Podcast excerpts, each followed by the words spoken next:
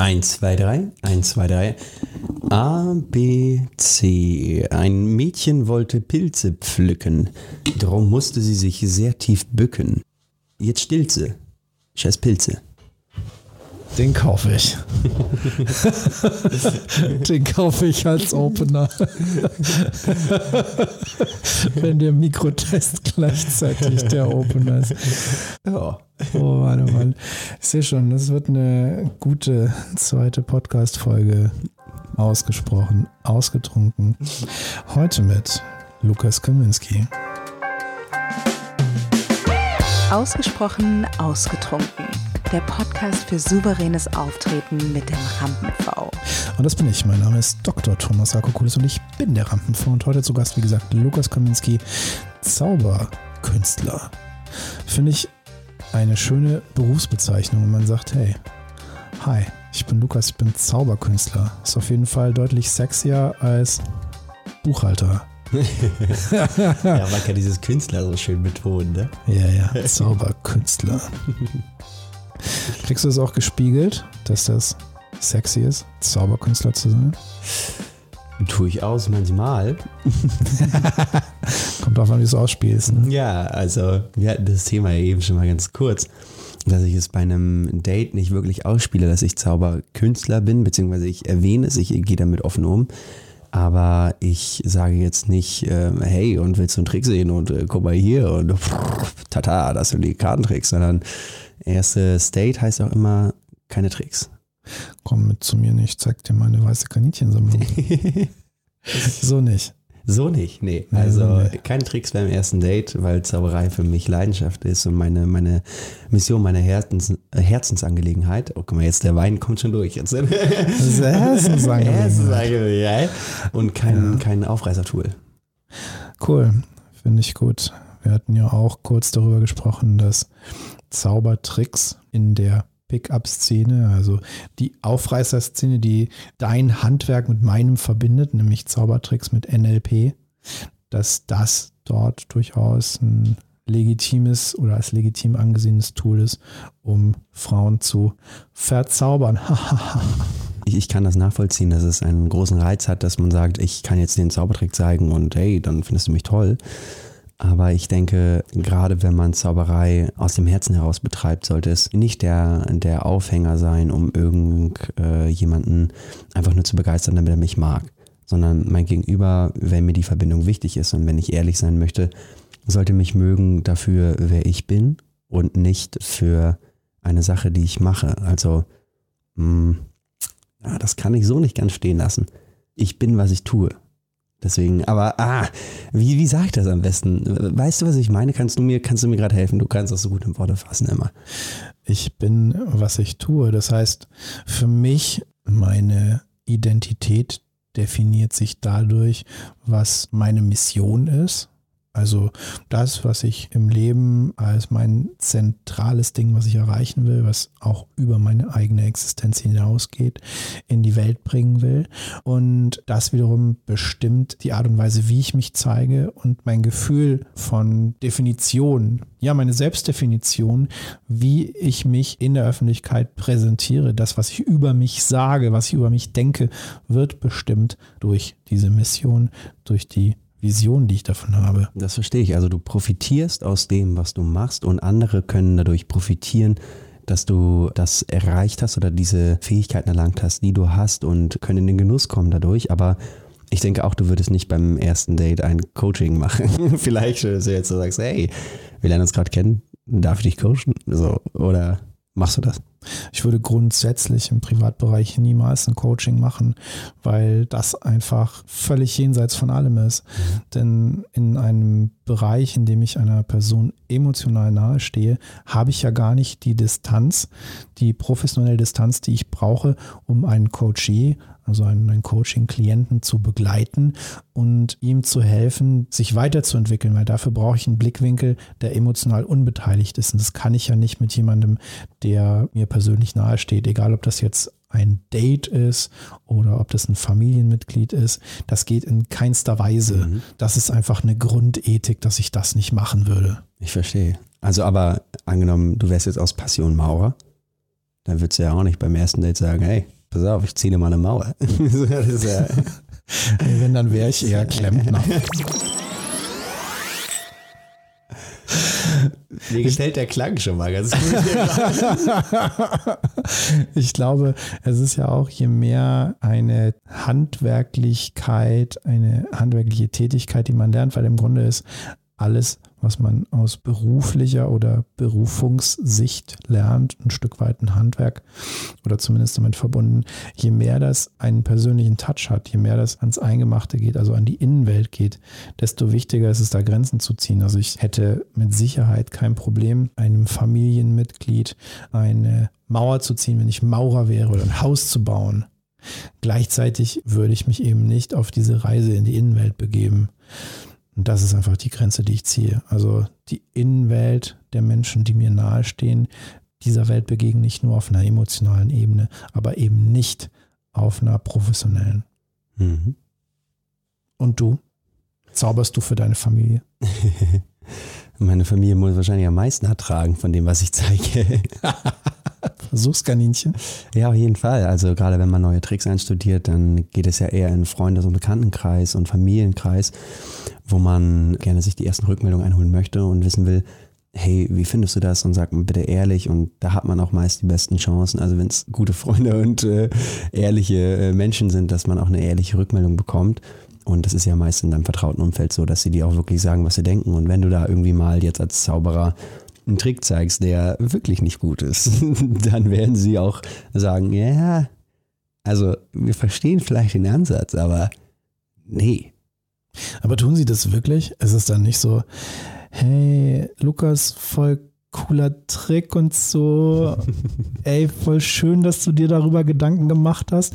Und eigentlich finden sie es nicht gut. Das kommt drauf an. Also, es, es natürlich gibt es Leute, die du fragst, die dann erstmal nur dir irgendwie Honig im Mund schmieren und sagen, doch, das finde ich ganz toll, was, was du da machst. Aber man merkt relativ schnell, wenn man sich viele Rückmeldungen einholt und ich finde, wenn man etwas äh, erschafft, dieser Erschaffungsprozess, der lebt davon, dass du dir ehrliche Rückmeldungen einholst. Und wenn du dir viele Rückmeldungen einholst, merkst du irgendwann, wann ist es ehrlich oder nicht nur ehrlich, sondern auch reflektiert, weil vielleicht sind Leute ehrlich zu dir, aber können nicht auf die Weise dir weiterhelfen, wie du gerade das Bedürfnis hast, dass dir weitergeholfen wird. Also auf einer, auf einer tieferen Ebene vielleicht, weil sie auch vielleicht das Handwerk gar nicht so richtig verstehen. Deswegen, gerade wenn ich Zauberkünstlern zum Beispiel einen Trick zeige und die dann mir eine Rückmeldung geben, kann es oftmals für mich auch wertvoller sein oder sehr wertvoll sein, Einfach weil die wissen, hey, guck mal, äh, vielleicht hältst du die Hand dabei so oder vielleicht sagst du eher das, weil das äh, Wirkung XY hat oder ähm, du solltest hier nochmal das und das machen. Also, dass man eine vollständigere Rückmeldung hat, die Sachen beinhalten, die ein Laie, also jemand, der nichts mit Zauberei zu tun hat, jetzt in meinem Fall, gar nicht sehen kann, weil er sich damit nicht so auseinandergesetzt hat. Aber auch die Rückmeldung von einem Laien kann durchaus einen großen Mehrwert bieten, weil sie dir aus ihrer, aus ihrer Sicht sagen und beschreiben, wie sie es empfinden. Und ich zauber ja auch nicht für Zauberer, ich zauber natürlich für Laien. Und deswegen ist, also, ist die Rückmeldung von Laien für mich auch sehr wichtig, aber auch da braucht es natürlich irgendwie ein gewisses Level. Wenn mir jetzt jemand sagt, nee, war gut. Oder nö, fand ich nicht gut. So, dann bringt das nicht so viel. Und das ist ja egal, in welchem Bereich du bist. So, du brauchst halt Informationen, um zu wissen, welchen Teil von meiner Präsentation fandest du jetzt vielleicht nicht gut und warum fandest du ihn nicht gut? Oder welchen fandest du gut und warum fandest du ihn gut? Was hat es in dir bewegt? was ist in dir passiert oder wie, wie hat das auf dich gewirkt und so weiter und so fort, um da halt mehr Informationen rauszubekommen. Die sind sehr, sehr wertvoll, egal ob von Laien oder von Profis. Profis können auf einer anderen Ebene helfen, Laien können wieder auf einer anderen Ebene helfen. Ich glaube, wichtig ist beides und es bringt mich zu einer spannenden Anschlussfrage. Und gleichzeitig gibt es Prioritäten im Leben. Weinerlich. Denn wir haben nichts mehr im Glas. ja, ich hätte gern noch was, wenn das eine Frage war. das ist keine Frage, es versteht sich von selbst. Da geht noch was. Wupp, wupp. Du, du, wolltest ja mal so ein bisschen mehr im Glas, deswegen machen wir hier mal die Kannen ja, voll. Also du hast das ja eben auch nur bis zum Halter gemacht. ja. zum Stiel. Kein Grund für vornehme Zurückhaltung hier. Du selbst schenkst ja gleich viel ein, also ist ja auch. Naja, Cheers. Cheers. Geiler Cheap. Sehr gut. Und das schmeckt auch immer noch. Ja, das Spannende ist, im Laufe des Prozesses dieses Podcasts bekommt der Wein ja etwas mehr Temperatur. Ich bringe Weine ja grundsätzlich auf so eine Starttemperatur, die meistens sogar etwas unter dem ist, was eigentlich dem jeweiligen Wein gerecht wird. Und dann im Lauf des Abends bekommt er etwas mehr Temperatur. Und es ist spannend, weil dadurch der Wein auch eben eine Entwicklung durchmacht, so wie wir auch. Und, und man daran eben auch sehen kann, okay, das Ding verändert sich, das, das wächst. Und so wächst eben auch diese Verbindung, dieser Abend. Und das ist für mich eine schöne Metapher und gleichzeitig bedeutet es auch einen angenehmen Zustand von Trunkenheit. Love this job. Die Folgefrage, die sich, die Folgefrage, die sich mir anschloss. Wenn du sagst, dass es einerseits eben wichtig ist, ein Feedback von Laien zu bekommen, was ja implizit ist, wenn du auftrittst, dann bekommst du Feedback von Laien. Genauso wie es eben andererseits wichtig ist, ein Feedback von Profis zu bekommen. Dann drängt sich mir die Frage auf, ein Mensch, der in einer Profession ein Level erreichen möchte, was eben über das normale Maß, über den Durchschnitt hinausgeht, das ist meistens ein Mensch, der sich einen Mentor sucht. Hast du einen Mentor? Mm, Nein, ich habe mehrere. Gönn dir reichlich. ja, erzähl. Also, ich finde, ein Mentor ist ja, also grundsätzlich erstmal zur Definition für mich eines Mentors. Ein Mentor ist jemand, der dir Sachen beibringt in einem Bereich deines Lebens, wo du auch von dir aus merkst, von dem Menschen kannst du noch viel lernen, nicht durch dem, was er sagt, sondern durch dem, was er tut. Und vielleicht sagt er es dir auch, aber es gibt so einen, so einen Film, oder wo das mal erwähnt, ich weiß gar nicht mehr, wie er heißt. Da kam, kennst du den Unterschied zwischen Wissen und Weisheit? Wissen Mhm. heißt, dass du weißt, wie, also ich glaube, da war das Beispiel mit eine Scheibe putzen.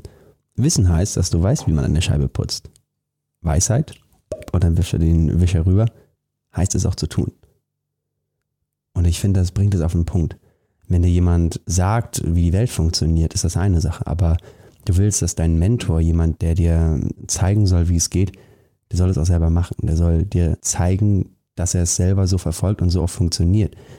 Vielleicht ist es auch für dich nicht mal mehr dein Weg, aber vielleicht siehst du einfach, hey, dieser Mensch hat diesen Weg für sich gefunden und ich kann daraus auf jeden Fall was lernen, wenn aus dem, was mein Gegenüber tut, ein so großen Mehrwert für ihn entsteht, weil ich automatisch dadurch auch verstehen kann, warum entsteht dieser Mehrwert.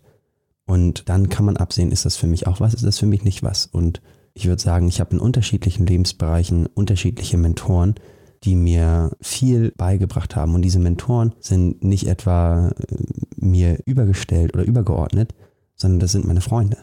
Ich habe Freunde mir bewusst gesucht. Ich meine, jeder kennt dieses Zitat, aber die wenigsten leben danach. Du bist die Summe aus deinen fünf engsten Freunden oder deinen, deinen Personen, deinen fünf Personen in deinem engsten Umfeld. Und das ist vielen Menschen bewusst, aber die wenigsten Menschen agieren danach, weil es sehr hart sein kann, wenn du Leuten, mit denen du lange Zeit verbracht hast, auf einmal sagst, ja, eigentlich ist es gar nicht so für mich so bereichernd, mit dir Zeit zu verbringen. Und ich rede nicht davon, dass die Leute in deinem Umfeld immer eine Bereicherung sind, dass die Leute in deinem Umfeld dir immer nur was geben, sondern viel wichtiger ist, dass du, gerade wenn es sich um gute Freunde handelt, merkst, die meiste Zeit, in dem ich mit dir Zeit verbringe, bereicherst du mich. Und ich merke, dass ich auch dich bereichern kann. Dass es ein Geben und Neben ist. Ob das jetzt für eine freundschaftliche Ebene ist, ob das für eine Beziehungsebene ist oder wie auch immer. Also zwischenmenschliche Beziehungen jeglicher Art sollten für mich immer bereichernd sein, weil das das Leben voranbringt. Das heißt Wachstum. Das heißt Wachstum für dich und für dein Gegenüber. Und deswegen sind viele meiner Freunde auch meine Mentoren.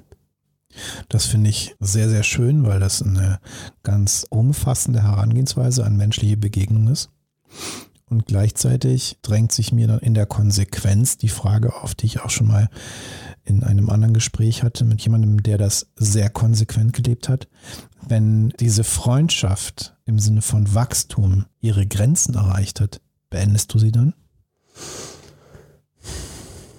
Also das ist ein harter Schritt. Vor allen Dingen ist es auch eine, eine Ebene, finde ich, wo ich, wo man das Gefühl hat, wenn man jetzt sagt, hey, ich habe von dir alles gelernt, äh, ciao, dann fühlt es sich an, wie ich benutze dich. Ich benutze dich für mein Wachstum. Und das war's dann. Und eine Freundschaft etabliert für mich mehr als das. Und wenn ich jetzt wirklich merke, hey, wir hatten ein paar richtig schöne Jahre zusammen, die wir geteilt haben, wo wir voneinander gelernt haben und einfach Erfahrungen gemacht haben, die uns beide weitergebracht haben, dann ist das für mich eine Verbindung, wenn sie denn so ehrlich ist, auch wirklich in dem Moment, die nicht mehr zu trennen ist. Die bleibt bestehen.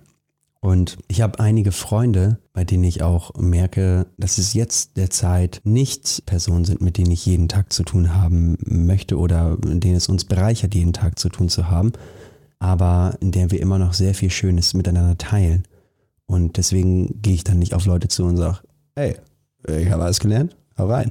Sondern Ciao. Äh, dann lebt es sich mehr oder weniger ein bisschen auseinander. Ich suche dann vielleicht den Kontakt nicht mehr so stark wie früher, weil ich für mich selber merke, ich, ich muss weitergehen, ich muss einen neuen Weg beschreiten, weiß auch selber nicht wohin und mit wem vielleicht so, also wohin schon, aber ich weiß nicht wie aber ähm, weiß, ich muss weitergehen und dann bin ich immer noch offen für die Begegnung mit dieser Person, aber suche den Kontakt danach vielleicht nicht mehr so stark. Nichtsdestotrotz, jedes Mal, wenn ich diese Person sehe, erfüllt es dann mein Herz und ich bin voller Liebe an die Erinnerungen, die wir zusammen geteilt haben, den Wachstum, die wir geteilt haben. Und ich finde, das sollte man sich auch niemals irgendwie vergönnen, weil man hat so viel Schönes geteilt und wenn man zurückspult in der Zeitachse und sich dahin zurückbegebt, ist es einfach eine unglaublich schöne, liebevolle Verbindung, die man miteinander teilt. Das finde ich eine sehr schöne Sichtweise. Und gleichzeitig kommt da in mir der Impuls zu einem Begriff, der vorhin schon gefallen ist zwischen den beiden Podcast-Folgen. Und das ist der Begriff Einsamkeit. Macht diese Art und Weise so zu leben nicht auch irgendwo einsam? Also man muss ja ergänzend dazu sagen, dass wir über Einsamkeit und Alleinsein gesprochen haben. Und dass es da ja auch einen gewissen Unterschied gibt. Einsamkeit bedeutet für mich eher, dass ich isoliert bin von meinem Umfeld und irgendwie den Kontakt nach außen ein bisschen verloren habe.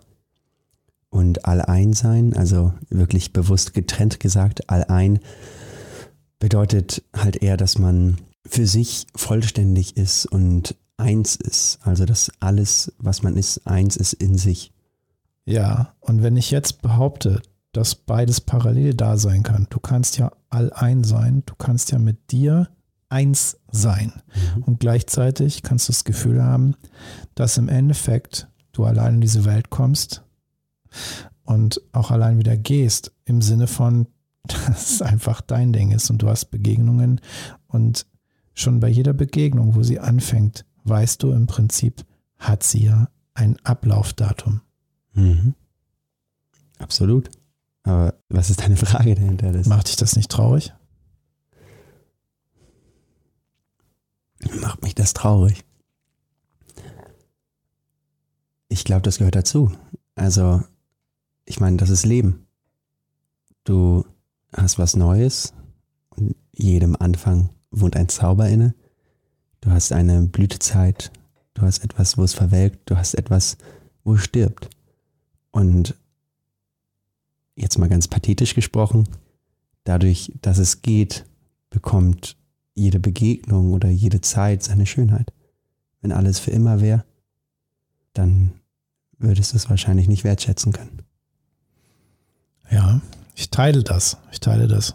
Gleichzeitig für mich bedeutet es auch ein Stück weit Abschied zu nehmen von einer Form von Idealismus, vielleicht nicht hin zum Zynismus, aber hin zu einem schon sehr pragmatischen Realismus und gleichzeitig damit einhergehend ja auch dem Bewusstsein der eigenen Sterblichkeit. Mhm. Das ist ja Teil des Spiels.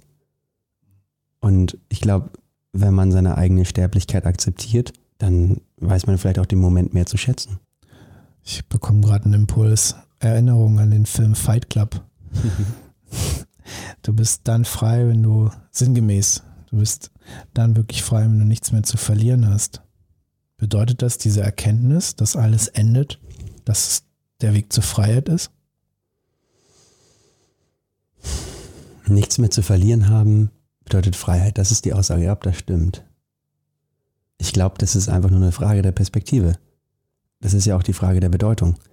Dinge können sehr bedeutsam sein für uns oder wir können Dingen sehr viel Bedeutsamkeit zusprechen oder Verbindungen, Personen, Beziehungen oder irgendwelchen Gegenständen, was auch immer.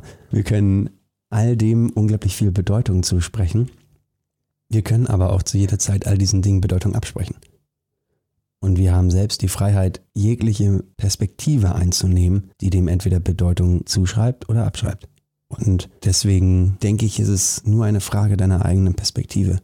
Und welche Perspektive du einnimmst, hängt von deinem gegenwärtigen Sein ab. Aber ist nicht alles eine Frage der Perspektive? Kannst du nicht jederzeit sagen, ja, irgendwann sterbe ich. Ja, das kannst du. Und macht dich das frei? Das ist deine Entscheidung. Also willst du frei sein, weil du denkst, irgendwann sterbe ich, oder willst du frei sein, weil du denkst, ich lebe und habe alle Möglichkeiten? Du hast jede Möglichkeit, das in einem neuen Bild zu rücken, in einer neuen. Du, du kommst aus dem NLP-Bereich, Reframing zu setzen und zu sagen, hey, ich kann, ich kann sagen, hey, ich lebe, ich habe alle Möglichkeiten, ich habe alle Freiheit. Gerade wir, wir, wir beide hier, wir sind in Deutschland geboren, wir haben alle Möglichkeiten, wir haben alles offen. Wir können sagen, wir haben dadurch absolute Freiheit. Wir können sagen, wir haben Freiheit, weil wir sterben. Wir können sagen, wir haben Freiheit, weil mir ist alles scheißegal. Wir können sagen, ich habe Freiheit, warum auch immer. Wir können aber genauso sagen, ich bin gefangen, weil hier ist das System. Ich kann, ich kann nicht, weil hier ist ja der Kapitalismus. Ich kann nicht und ich bin. Also es ist ja alles immer eine Frage deiner eigenen Einstellung zu den Sachen. Und ich glaube, was maßgeblich ist, um das zu verändern, ist erstmal die Erkenntnis, dass du selber die Möglichkeit hast, das zu verändern. Und die meisten Menschen sprechen sich das ab dass sie sagen, oh, ich kann ja nicht, weil, und das ist ja so. Und, und letztendlich hast du die Freiheit, und die hast du immer, egal was du glaubst. Und auch für dich Zuschauer zu Hause, egal was du glaubst, welche Freiheiten du hast oder welche Zwänge und Gefangenschaften du vielleicht verfallen bist, all das hast du dir selbst gesetzt. Und du selbst kannst zu jeder Zeit sagen, das ändere ich. Zu jeder Zeit. Ob es jetzt ist, ich kann nicht aus meinem Beruf raus, oder aus der Beziehung oder aus was auch immer. Du kannst es immer. Und es ist deine eigene Möglichkeit, deine eigene Freiheit, die dir grundsätzlich gegeben ist. Nur ob du sie annimmst oder nicht, ist deine Wahl. Und gleichzeitig hat jede Freiheit auch ihren Preis. Klar, eine Entscheidung zu treffen für etwas heißt auch immer eine Entscheidung zu treffen gegen etwas. Und der vielleicht höchste Preis, den jemand zahlen kann, ist Mut. Ja, und ich glaube, viele wissen gar nicht, dass sie eigentlich sehr mutig sind. Viele wissen gar nicht, dass dieser Mut einhergeht, wenn du geboren wurdest. Und dass du das, was du willst, bei mir war es Zaubern, den Mut, diesen Schritt zu gehen, zu sagen, ich werde jetzt Zauberer, den hast du in dir. Du hast die Entscheidungsfreiheit.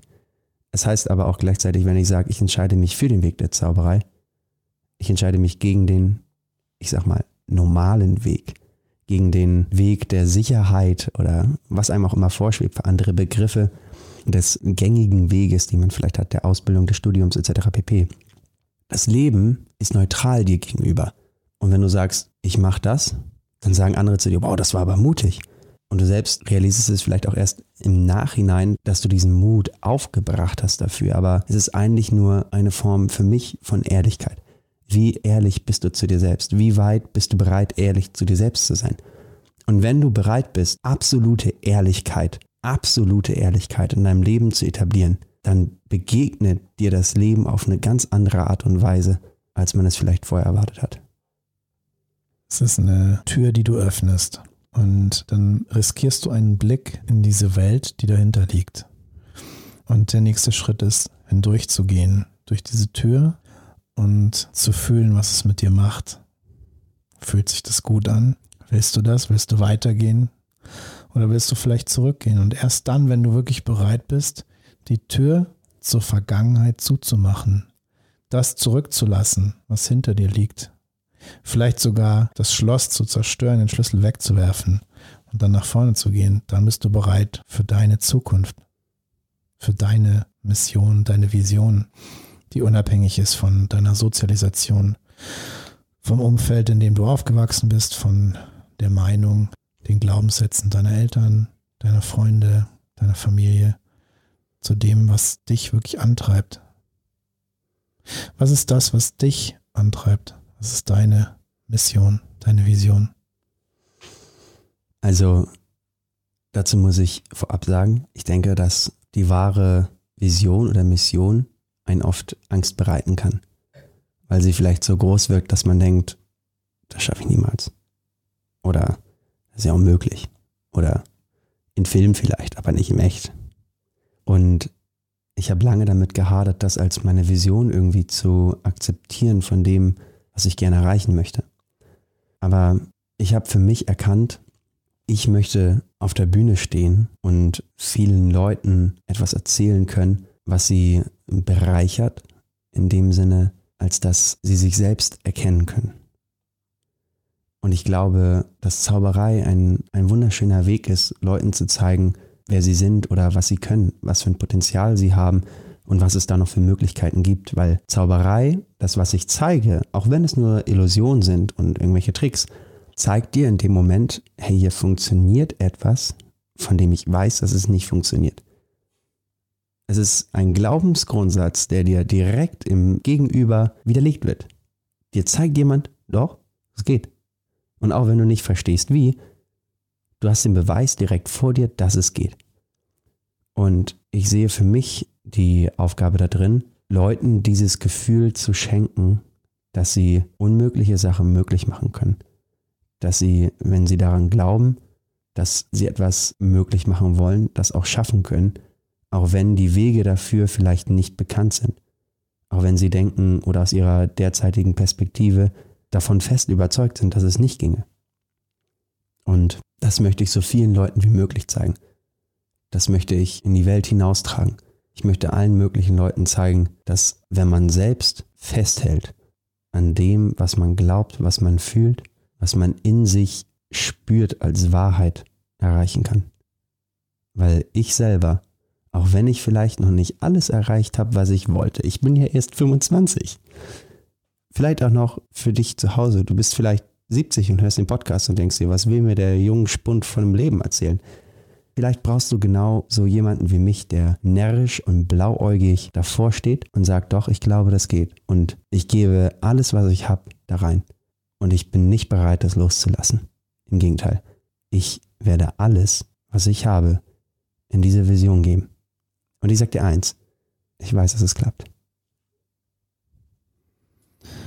Weißt du, ich führe sehr viele Gespräche, aber ich habe selten in Gesprächen das Gefühl, dass Menschen wirklich, wirklich, wirklich für etwas brennen. Und ich habe gerade dieses Gefühl und das, was bei mir in den Kopf kommt, ist, die Welt braucht Menschen wie dich. Und es ist schön, dass du hier bist in diesem Podcast und es ist schön, dass die Welt dich hat. Danke, Mann. Danke dir. ist dein Glas etwa schon wieder leer? Sag. Ja, ja, ja, ja. Du hast auch einen Zucht drauf. Ich habe, ja, das ist, das ist berufsbedingt. Nachgeschenkt. So, wir haben hier noch was. Da geht noch einiges. Machen wir mal hier die Kanne leer. Welcher schmeckt dir eigentlich besser, der erste oder der zweite? Das kann ich mittlerweile schon gar nicht mehr sagen. Das sind beide gut. Das sind beide klar. Großartig. Ja, komm, kriegst du noch einen Schluck. Hier machen wir mal hier die, die Kanne leer und dann das ist auch gut. Ein bisschen haben wir noch eine andere, ne? Ja, ja. Das schon. Nicht auf die Hose kleckern. Das ja. Rotweinflecken gehen immer so schlecht raus. Cheers. Cheers. Eine Sache, die mir eben noch eingefallen ist, die ich ganz gern auch den Zuschauern zu Hause sagen möchte, das ist mir zwischen den beiden Podcast-Folgen eingefallen. Wenn du vielleicht denkst, oh ja, das finde ich cool oder ich, ich würde so gern das auch machen, aber ich habe das Gefühl, nichts Interessantes zu erzählen, weil ich glaube, das ist oft ein Problem, dass Leute denken, ja, ich würde gern, aber ich, ich habe ja nichts Interessantes zu erzählen. Ich glaube, du wirst interessant, wenn du ehrlich bist zu dir selbst.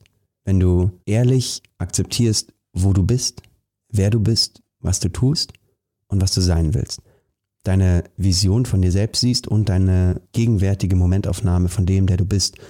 Und dann den Weg gehst dorthin zu dem, den du sein willst und deine Erfahrungen machst dorthin, weil dann hast du wirklich interessante Sachen zu erzählen. Du weißt auf einmal wirklich, wie es ist und hast nicht nur irgendetwas nachgesagt aus Büchern oder Seminaren oder sonst was, von denen du erfahren hast, was auch wertvoll sein kann, aber was niemals das gleiche widerspiegeln kann wie deinen eigenen persönlichen Weg. Das ist ein ganz wichtiger Punkt.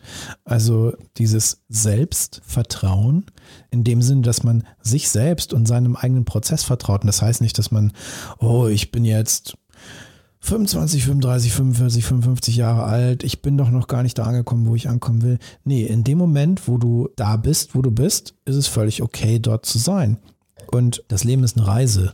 Das ist nicht ein Ziel, das man erreicht, und dann bleibt man stehen, sondern es ist ständiges Wachstum, ständige Bewegung. Und das Bewusstsein dessen und die Akzeptanz dessen, das schafft ja überhaupt erstmal die Grundlage dafür, dass man sich weiterentwickelt, dass man den Mut hat und die Bereitschaft hat, sich mit sich selbst auseinanderzusetzen und zu sagen, ja, cool, ich bin im Prozess und ich werde es immer sein und ich bleibe niemals stehen, weil genau das macht Leben aus. Niemals stehen zu bleiben, immer wieder was Neues auszuprobieren.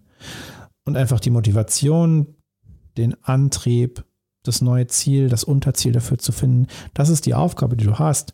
Und das gibt dem Ganzen eine Richtung.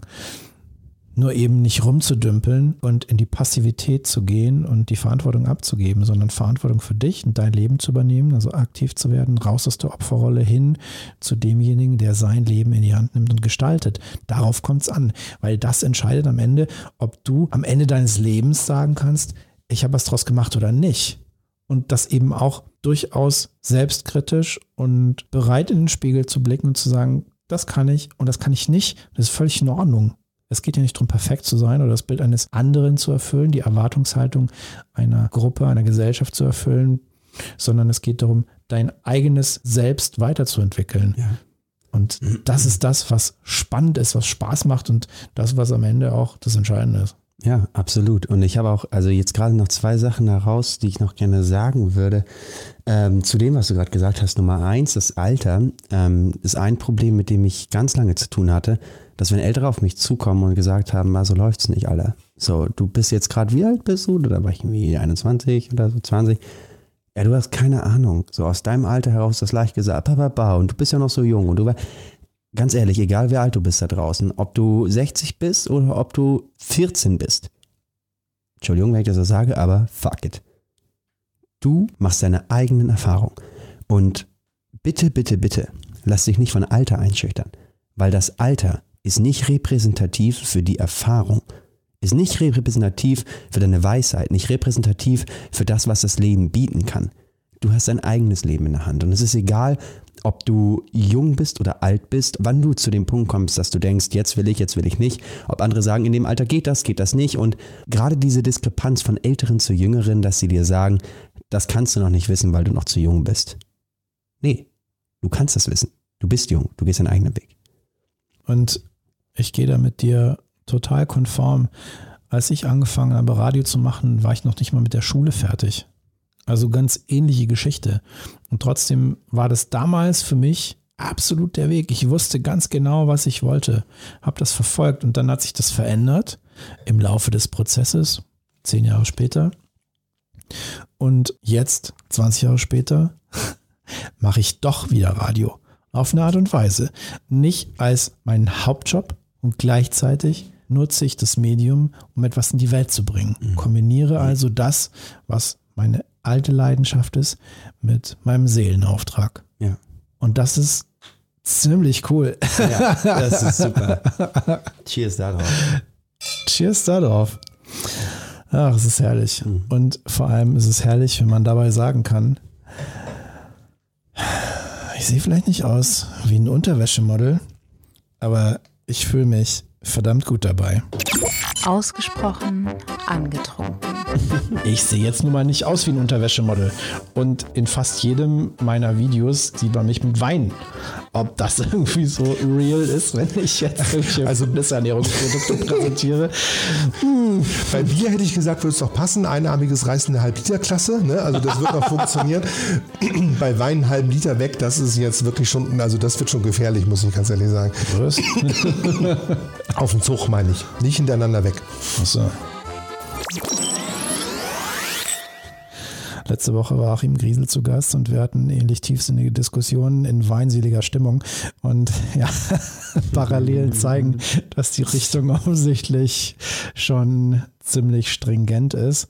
Denn egal wie du aussiehst, wenn du deine Mission gefunden hast, dann gehst du deinen Weg. Auf jeden Fall. Und ob Unterwäschemodel hin oder her, ich kann voller Stolz sagen, ich bin vor ja, etwa 20 Jahren bei meinen Eltern zu Hause ausgezogen. Und seit ich dort ausgezogen bin, ist eine Sache in meinem Haushalt niemals alle gewesen. Und das ist Wein. Ich dachte jetzt Unterwäsche. Kommt drauf an, wessen. Tiefsinnige Gespräche hier, tiefsinnige Ansätze und die ganz konkrete Frage an dich. Wenn du jetzt in die Zukunft blickst und dir vorstellst, in 65 Jahren, hm. 65 Jahren steht jemand an deinem Grab und hält eine Rede. Was sagt er über dich? Also vorab hoffe ich, dass ich da noch nicht tot bin. Aber ich gehe mal trotzdem zurück zu der, zu der Abrede. Ich hoffe, dass dieser jemand, wer das auch immer sein sollte, ob es ein Freund ist, vielleicht sogar mein Kind oder wer auch immer, vielleicht jemanden, dem ich ein Mentor sein konnte, über mich sagt, dass ich ein Beispiel dafür war, dass man mit einem unzerstörbaren Glauben an sich selbst alles erreichen kann. Und dass es sich lohnt, in jedem Menschen und in sich selbst immer und zu jeder Zeit das Gute zu sehen. Und das wünsche ich dir, dass das über dich gesagt wird und das wünsche ich im Grunde allen Menschen.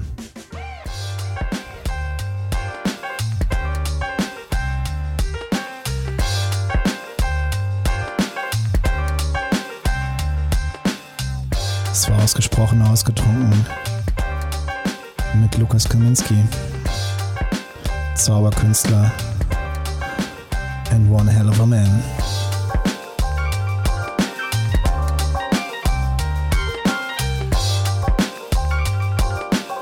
das gefallen hat und du mehr über das erfahren möchtest, was Lukas in die Welt bringt, dann guck jetzt in die Show Notes. Dort verlinken wir seine Website und seine Social Media.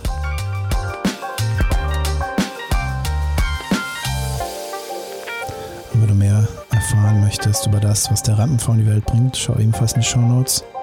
Den Link zu meiner Website und meinem Social Media.